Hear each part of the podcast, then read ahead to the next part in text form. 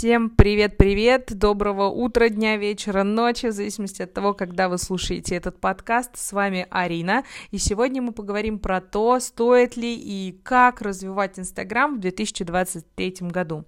Сегодня поднимем такие вопросы, как э, посты, сторис, реклама, прогревы, охваты, упаковка аккаунта, то есть все, что нам необходимо. Ну и, конечно же, я отвечу на самый главный вопрос, есть ли вообще смысл заниматься продвижением движением Инстаграма в текущих реалиях. Ну что ж, поехали.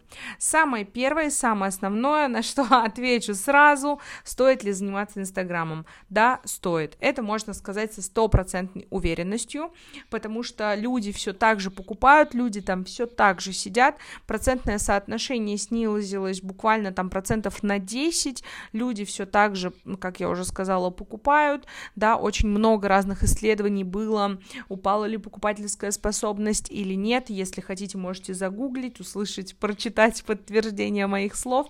Так что, если хотим быстро, активно развиться, если хотим начать с этого зарабатывать деньги, то берем и начинаем делать. Реально сейчас никак иначе не работает. С чего начнем сегодняшний подкаст? Это с правильности страницы, да, то есть как ее оформить, что сделать, чтобы страничка в Инстаграме заинтересовала, человек захотел зайти купить, посмотреть и изучить. Ну, самое первое и самое важное на страничке это аватар.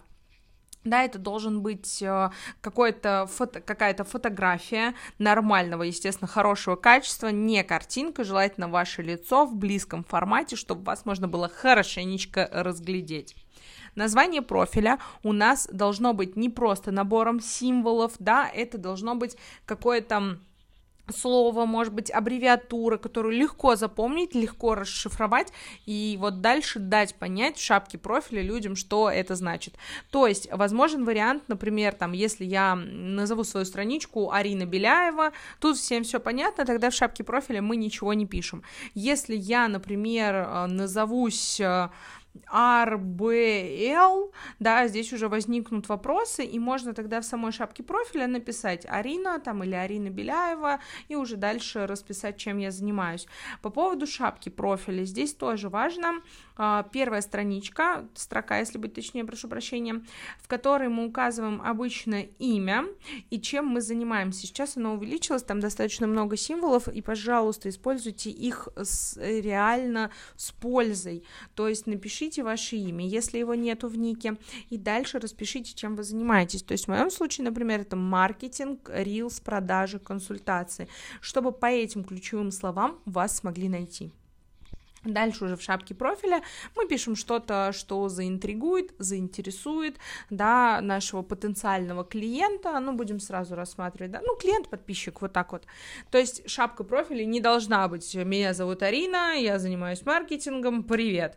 Ну, всем пофигу, таких людей очень много, поэтому чем-то обязательно должны завлечь, может быть, что-то экстравагантное вкинуть туда, да, но это уже там ваше воображение может абсолютно не иметь никаких границ. А, дальше. А, также можно указать ссылку на другой сайт, другой ресурс. Если, например, ведите, ведете несколько социальных сетей, пожалуйста, указывайте мультисылку, либо чтобы там к вам смогли записаться на консультацию, либо просто вам нужно какую-то там другую важную информацию указать, пожалуйста, вы можете указать. Это тоже очень важно, чтобы человек сразу понимал, куда он может потом перейти и что он может там, главное, получить. Ну и, конечно же, это у нас эм, да, закрепленные сторис под описанием и геолокация. Но если у вас офлайн бизнес, в этом есть смысл. Если бизнес онлайн, то можно с этим, конечно же, не заморачиваться. И оформленные highlights ы. То есть здесь должны быть сохранены сторис, которые отвечают на возможные вопросы ваших клиентов.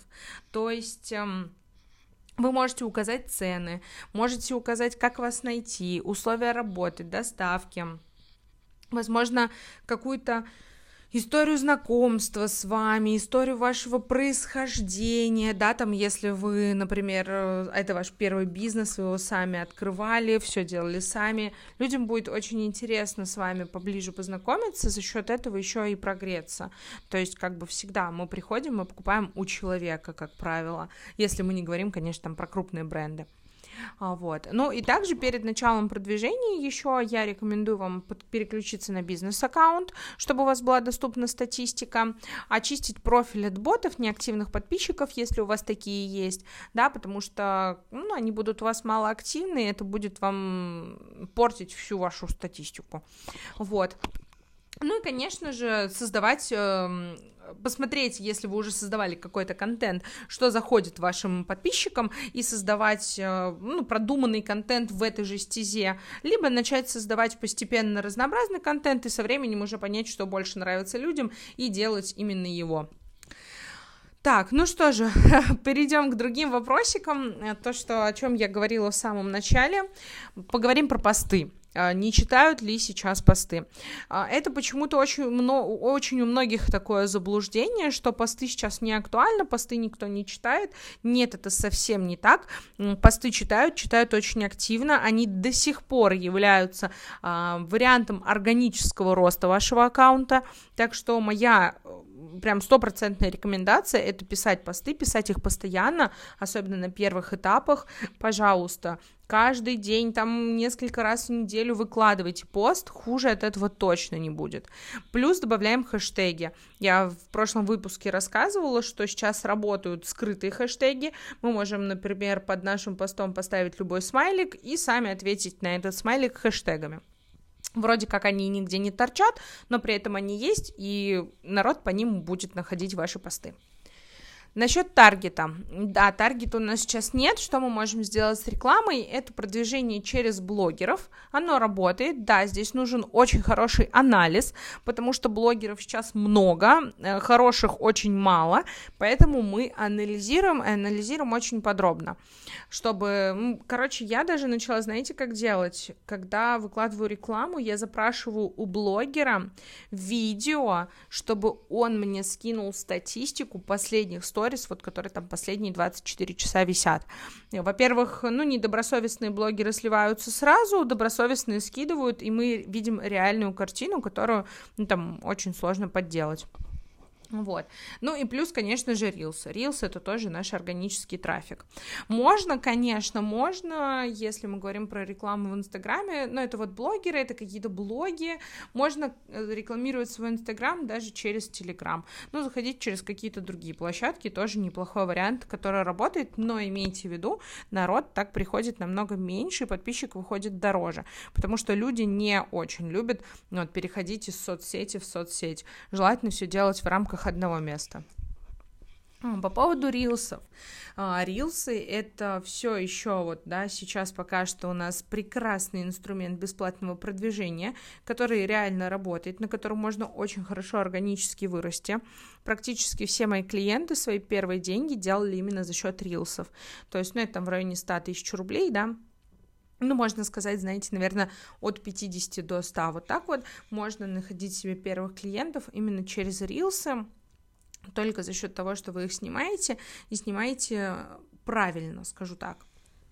То есть когда мы записываем Reels, нам недостаточно снять просто красивый эстетический видосик, сделать прикольную подпись и выложить его. Нет, здесь нам очень важно в первую очередь, вот когда вы записываете видео, знаете, ой, сейчас перебью сама себя, а, знаете, как бывает, иногда смотришь на видео, там у него миллион просмотров, допустим, а у человека там тысяча подписчиков. Почему такое происходит? Потому что, во-первых, может быть неупакованная страничка, да, ну ладно, это мы опустим. Как правило, в Рилсе нет никакого призыва к действию, нет никакого давления на определенную боль, да, ну то есть просто прикольный эстетический или смешной видосик, да, мы посмотрели, мы перелистнули и пошли дальше. В наш наших видео, если мы хотим набирать аудиторию, такого быть не должно.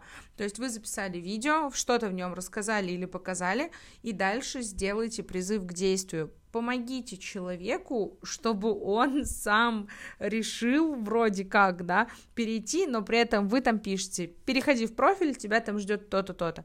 Добавьте, например, что-то бесплатное, что можете подарить. Либо хотите о чем-то рассказать и скажите, напиши плюс там в комментариях, я тебе скину эту инструкцию в директ.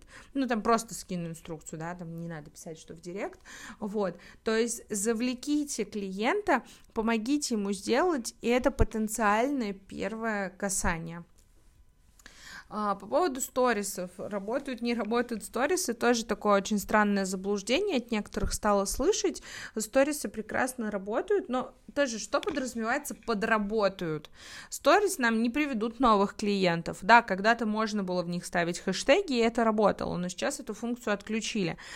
Сторис нам новых клиентов не приводит, а, сторис нам максимум, что могут сделать, это продать, да, то есть мы можем провести прогрев, ну, тут как раз сейчас перейдем к следующему вопросу в том числе, то есть максимум, что мы можем ожидать э, от сторисов, это то, что мы выложим туда прогрев, будем рассказывать о себе, и благодаря тому, что мы их ведем, у нас купят. То есть получается как? Мы ведем свою страничку, укладываем рилс, посты, сторисы, просто в сторис мы больше раскрываемся, люди на нас подписываются, следят за нами, и за счет этого покупают, за счет того, что они с нами больше знакомятся как раз-таки через сторис. Вот в таком формате. Да, сторис это такой инструмент, просто в котором вы можете рассказать о себе, ну, как бы сказать, что они не работают, нельзя, потому что, ну, пока что они есть, они работают. Поэтому здесь сто процентов, конечно же, мы выпускаем сторисы. Тут тоже важно, конечно, понять, в какую сторону вы занимаетесь, сторону эксперта, сторону блогера, потому что Например, эксперту не нужно постоянно выходить в сторис, постоянно показывать свои завтраки, обеды и ужины, да, я проснулся, я умылся, сходил в туалет, в этом абсолютно нет никакой необходимости. То есть, если вы эксперт, вы можете выходить в сторис только когда вам есть о чем рассказать. Конечно, не нужно выходить в сторис просто ради прогрева, ну, э, народ не дурак, да, сейчас рекламой пропитано все, поэтому люди далеко не идет и сразу поймут вас. Поэтому э, выходите там рассказать о чем-то по работе, может быть, немножечко из своей жизни. Вам не обязательно становиться с подписчиками, друзьями. Вы можете, нет, если вы очень рисковый человек и готовы на это, то, пожалуйста, можно прям выходить и говорить, я сейчас буду вам рассказывать, что вы купили. Да, я вышла сюда продать. А, вообще, конечно, люди, с другой стороны, тоже некоторые на это хорошо реагируют. То есть, ну, я, например, человек крайне прямолинейный, и я люблю, когда мне говорят, вот, copio. Да, и я там говорю, да, нет. Но вот эти вот всякие танцы с бубнами, когда вокруг да около, и вот, ой, а вы знаете, там вот эти вот прогревы у крупных блогеров, которые такие, моя подруга из Урюпинска вот стала, была нищей, бедной бомжихой и стала миллионершей за один месяц. Ну, как бы, да, классическая вот эта схема, это, конечно, народ уже все не любит, не смотрит, но почему-то люди продолжают делать. Поэтому либо мы выходим и напрямую говорим, что, ребят, я вам сейчас расскажу, что я создала за продукт, хотите, залетайте. Либо же мы делаем аккуратненький прогрев, постепенно рассказывая о результатах ваших клиентов, о результатах, допустим, фокус-группы, да, и рассказываем про продукт. Тем самым аккуратно прогревая, добавляя в это личную жизнь. Вот, ну, как бы тут вы просто сами решаете, вы хотите быть блогером или хотите быть экспертом. Либо, конечно, это можно совмещать. Здесь просто зависит все от вас. Вот. Ну, основное, получается, это вот, что у нас есть, чем можно заниматься. Да, здесь, конечно, есть еще разные варианты продвижения через Инстаграм, если мы говорим, да, например, эм, ставить хэштеги. Я рассказывала, вот, а, ну, в этом выпуске я тоже сказала про хэштеги, это, ну, реально рабочий вариант. Я в прошлом выпуске еще рассказывала про лайки и комментинг, что тоже работает. Можно, например, эм, раскручиваться через конкурсы, розыгрыши, э, я думаю, не раз встречали, когда, например, человек говорит, вот, лайк, не подпишись, сделай репост. Ну, как бы так, это тоже может работать. Эм, это может быть коллаборация каких-то аккаунтов, блогеров, да, когда вы делаете какие-то совместные видео, какие-то совместные, выкладываете фотки, в общем, вариантов на самом деле, ну, не так мало для того, чтобы продвигаться и развиваться, и в основном они, конечно же, бесплатные. Ну, платная, можно сказать, что это только реклама. Вот. Так что, если вы хотите сейчас зайти в Инстаграм и думаете, работает, не работает, стоит, не стоит, я могу сказать вам сто процентов, что стоит и нужно потому что время еще есть, рилсы пока что еще работают, поэтому залетайте, я уверена, что у вас все получится и вы все сможете. Спасибо, что дослушали этот подкаст до конца. Рада была быть полезной. Если у вас будет есть какая-то обратная связь, я рада буду ее почитать. Пожалуйста, оставляйте, комментируйте. Если хотите услышать выпуски с каким-то определенным, с какой-то определенной тематикой, тоже пишите. Вот. Так что до новых встреч, хорошего дня, вечера, ночи, в зависимости от того, когда вы это слушаете. Пока-пока!